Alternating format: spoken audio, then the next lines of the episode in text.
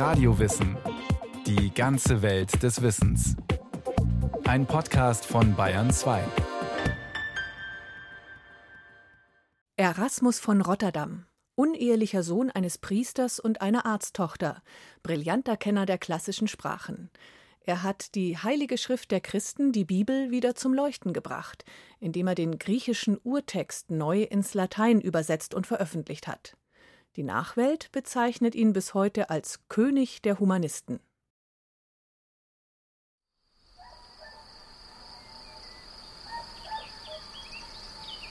Es ist der 23. Februar 1942, nachmittags, 16 Uhr. Hausangestellte betreten das Haus des Schriftstellers Stefan Zweig im brasilianischen Petropolis. Hier hätten die Zweigs das Ende des Krieges abwarten und dann nach Europa zurückkehren können.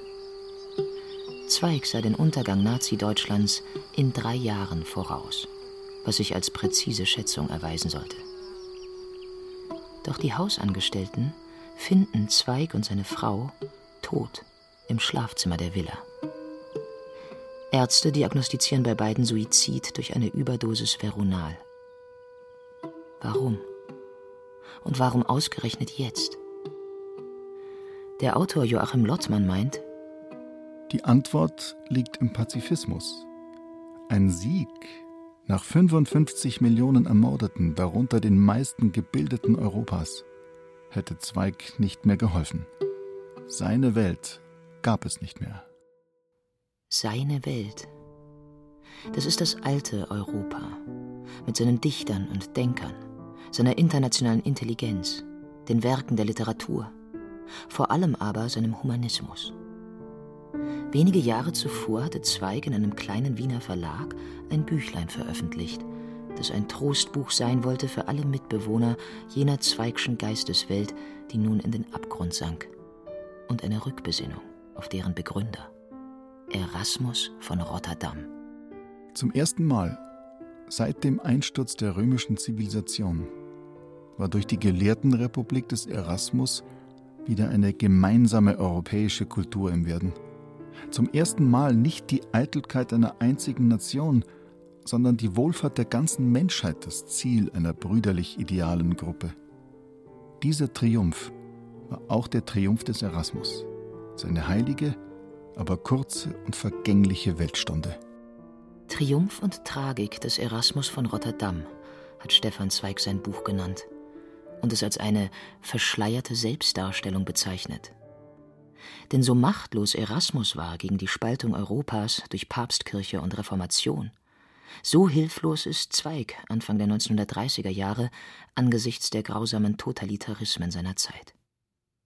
Zweigs Buch über Erasmus ist alles zugleich.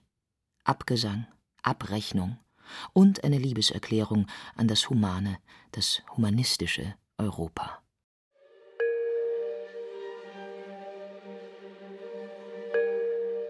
Erasmus von Rotterdam wurde schon zu Lebzeiten als der Fürst des Humanismus bezeichnet. Humanismus, ein großes, manchmal bis zur Unkenntlichkeit abgegriffenes Wort.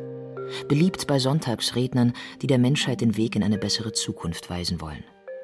Und dann ist da das sogenannte humanistische Gymnasium, auf dem man Latein und Griechisch lernt. Was hat das eine mit dem anderen zu tun? Was bedeutet Humanismus? Hat er mehr mit Bildung zu tun oder mit der moralischen Besserung des Menschen? Oder mit beidem? Es ist eine moralisch-ethische Kategorie mit der Überzeugung, dass wer die Texte der antiken Literatur liest und Literatur in einem ganz weiten Sinne einschließlich der philosophischen Texte, dass also wer diese Texte liest, zu einem vollkommeneren Stande des Menschseins kommt. Und Humanismus ist der Prozess der Humanisierung durch Bildung. Marc Ailko Aris, Professor für lateinische Philologie an der Universität München.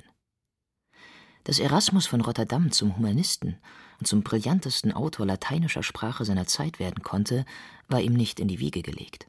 Ganz im Gegenteil. Sein Vater war ein angehender Priester, seine Mutter eine verwitwete Arzttochter, die ihm den Haushalt besorgte. Die Geburt war also unehelich und eine öffentliche Karriere damit so gut wie ausgeschlossen. Es sei denn, er ginge ins Kloster.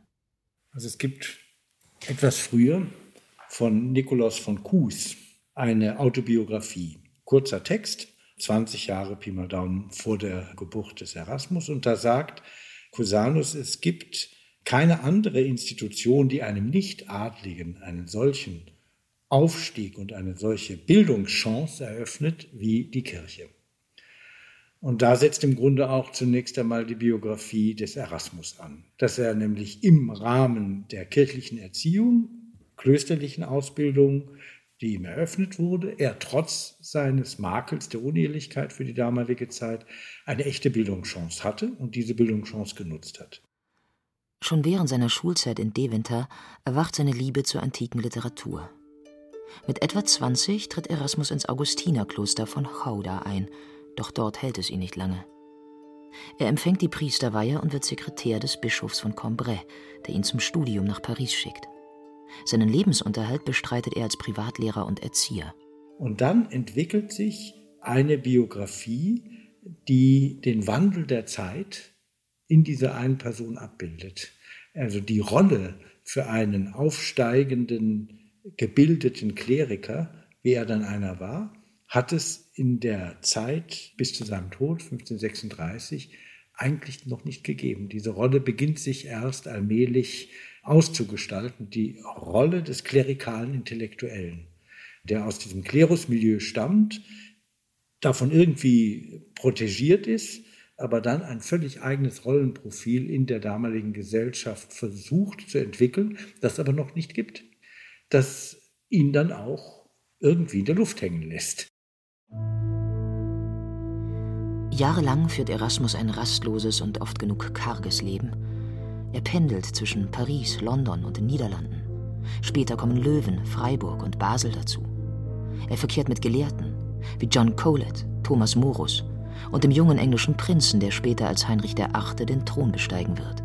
Er unterrichtet eine Zeit lang in Cambridge und Löwen verfeinert seinen Stil und seinen Umgang. Er schreibt auf Lateinisch und übersetzt aus dem Griechischen.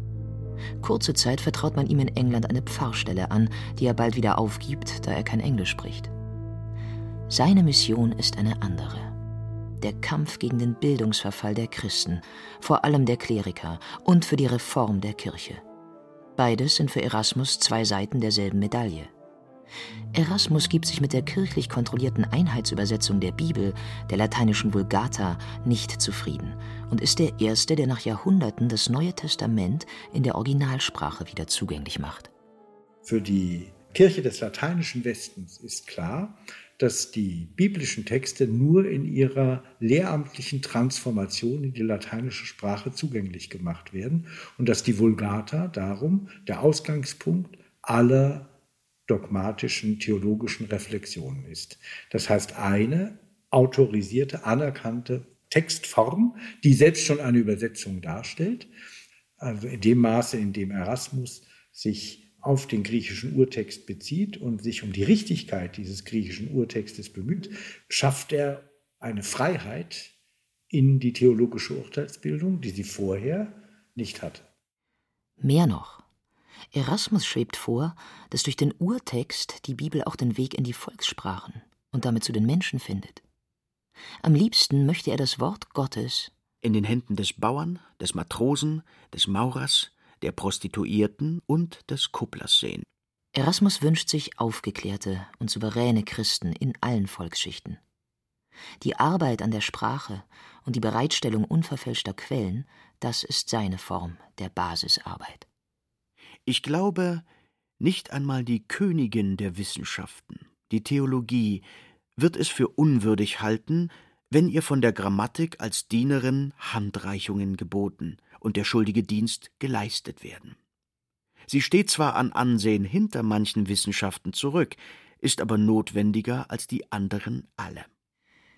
Die Revolution, die Erasmus vorbereitet, geht sozusagen vom Schreibtisch aus aber sie wird beflügelt durch die neuen technischen Möglichkeiten der Verbreitung, die der Buchdruck bietet. Formate, Satzspiegel, Drucktypen, all das interessiert Erasmus brennend. Zwischen 1506 und 1509 bereist er Italien, das Eldorado der wiederentdeckten Antike. Die Trümmer der Römerzeit interessieren ihn jedoch nur am Rande. Wichtiger ist ihm, dass er dort in Bibliotheken nach Handschriften forschen kann. Er übersetzt und ediert sie und hilft in einer Druckerei in Venedig unmittelbar bei ihrer Veröffentlichung mit. Nebenbei hat er auch Gelegenheit, den Zustand der römischen Kirche aus der Nähe zu betrachten.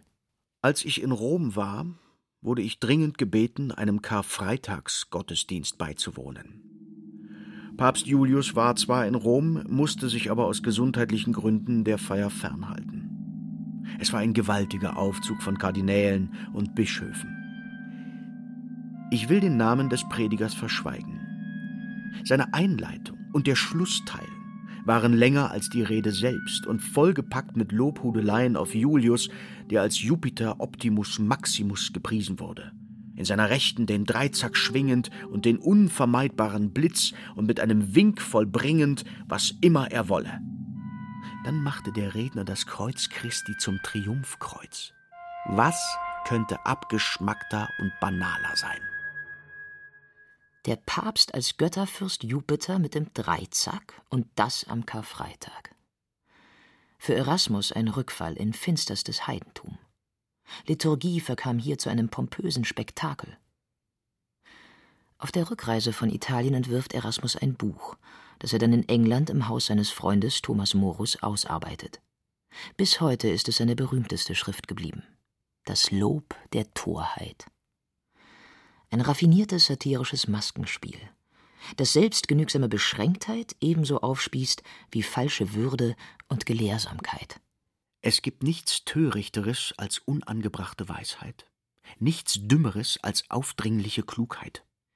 Erasmus lässt die Torheit selbst ans Lehrpult treten und sich loben als die Kraft, die das Leben lebenswert macht und die Welt im Innersten zusammenhält.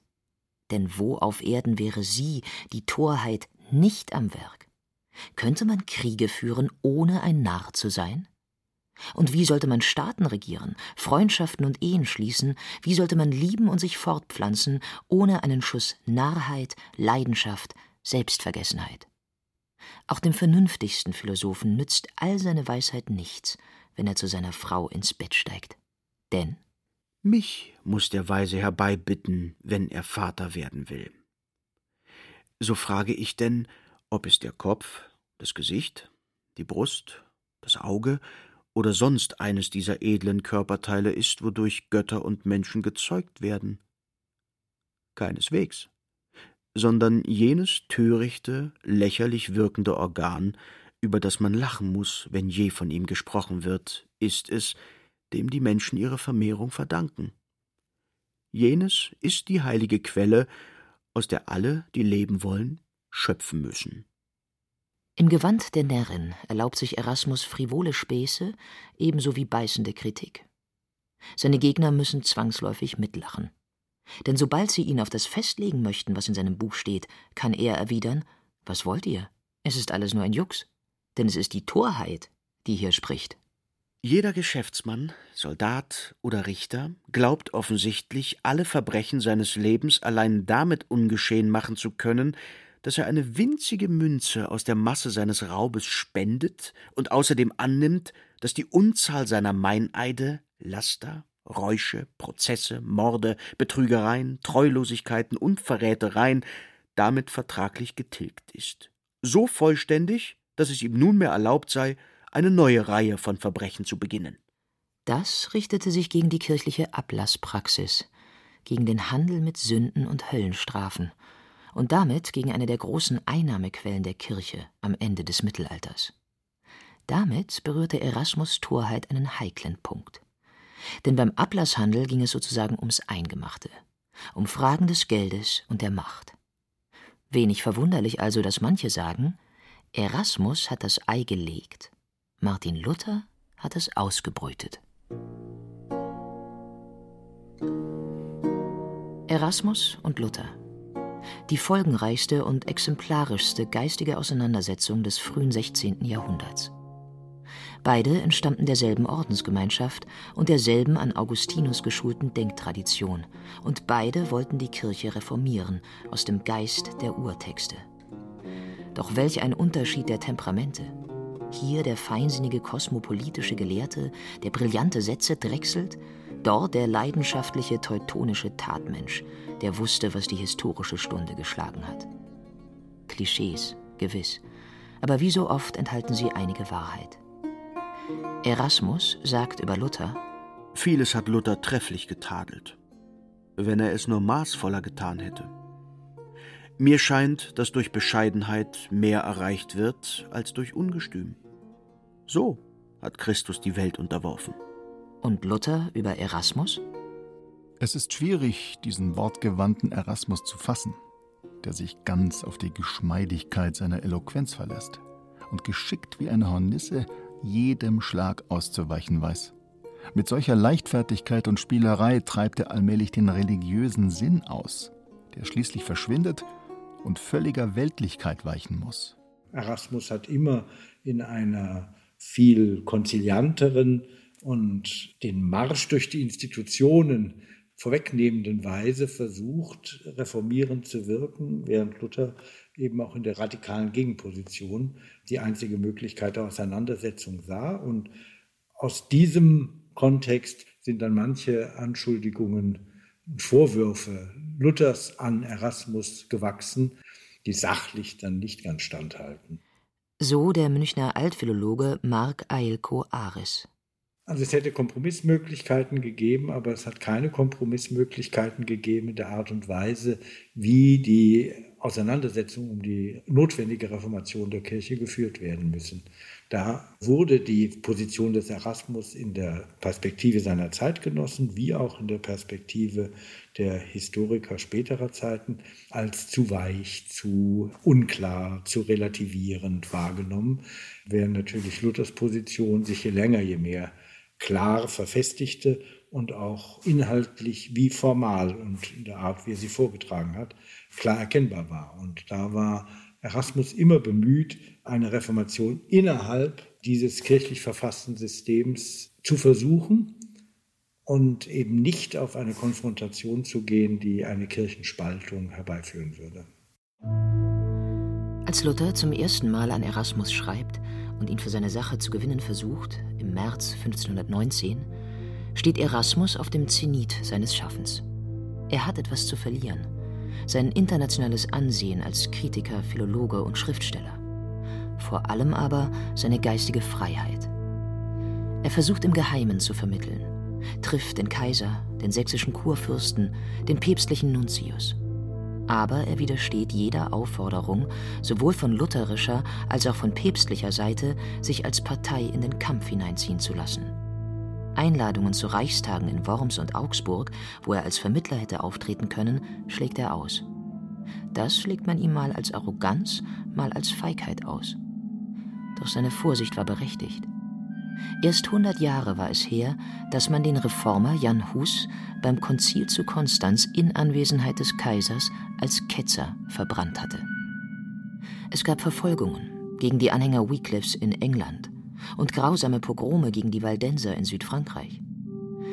Die Angst, die Reise zu einem Reichstag könnte seine letzte sein, steckte jedem reformerisch gesinnten Theologen in den Knochen. Denn Kritik an den religiösen Verhältnissen enthielt immer auch politischen Zündstoff und konnte denjenigen, der sie äußerte, Kopf und Kragen kosten. Es hat nicht jeder die Kraft zum Märtyrer. Ich befolge die Gesetze des Papstes und der Fürsten, wenn sie gerecht sind. Und ich erdulde ihre üblen Gesetze, weil es sicherer ist.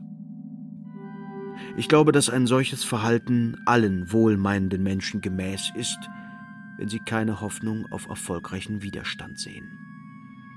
War es also seelische Zaghaftigkeit, wie Stefan Zweig meint, die Erasmus daran hinderte, sich stärker einzumischen? Vielleicht könnte man, um das positiv auch zu deuten, sagen, er war ein Realo. Er war ähm, jemand, der die politischen Verhältnisse, innerhalb derer sich eine bestimmte Bildungsperspektive durchsetzen lässt, so genau kannte, dass er die realen Chancen einer Reform, die realen Chancen einer Veränderung, die realen Chancen der Durchsetzung von Kritik einschätzen konnte. Und das ist ihm angekreidet worden. Erasmus von Rotterdam ist bis heute eine umstrittene Figur. Unbestritten ist neben seiner schriftstellerischen Brillanz freilich seine politische Weitsicht.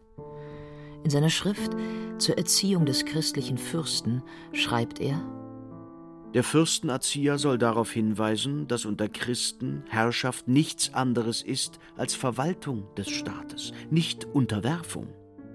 Sie heißt zwar Herrschaft, aber der Herrscher soll eingedenk sein, dass er über Freie und Christen herrscht, das heißt über doppelt Freie. Zwar hält er die Monarchie für die beste Form des Regierens, damit die Einheit des Staates gewahrt bleibe, er wünscht sich aber eine mit Aristokratie und Demokratie vermischte und gemäßigte Monarchie, um die Entwicklung zur Tyrannei zu verhindern. Wie nämlich die Elemente sich wechselweise ins Gleichgewicht bringen, so gewinnt der Staat mit dem gleichen Mäßigungsprinzip Bestand. Checks and Balances oder auch Gewaltenteilung nennt man das Jahrhunderte später in Schriften zur Demokratietheorie. Und während Machiavelli zur selben Zeit absolutistische Macht und Krieg als Kunstwerke preist, schreibt Erasmus: Kann uns irgendetwas, das von dieser Welt ist, so wertvoll sein, um deswegen Krieg anzufangen? Ein Friede ist kaum einmal so ungerecht, dass er nicht auch dem anscheinend gerechtesten Krieg vorzuziehen wäre. Verlockend ist der Krieg nur für den, der ihn noch nicht am eigenen Leib erfahren hat. Und als ihm der Reformator Huldreich Zwingli das Bürgerrecht von Zürich anbietet, antwortet er Ich danke sehr für deine und deiner Stadt liebenswürdige Gesinnung mir gegenüber. Doch ich wünsche Weltbürger zu sein, allen zu gehören oder besser noch, nicht Bürger bei allen zu sein. Was von Erasmus bleibt über die Jahrhunderte hinweg, formuliert Stefan Zweig. Und wieder sagt er es auch für sich und seine eigene Zeit Anfang der 1930er Jahre und für alle Zeiten, die folgen. Er hat sein geistiges Kleinod, seinen Menschheitsglauben unversehrt heimgebracht aus dem furchtbaren Hassorkan seiner Zeit. Und an diesem kleinen glimmenden Docht konnten Spinoza, Lessing und Voltaire und können alle künftigen Europäer ihre Leuchte entzünden. Als der einzige seiner geistigen Generation ist Erasmus der ganzen Menschheit treuer geblieben als einem einzigen Clan.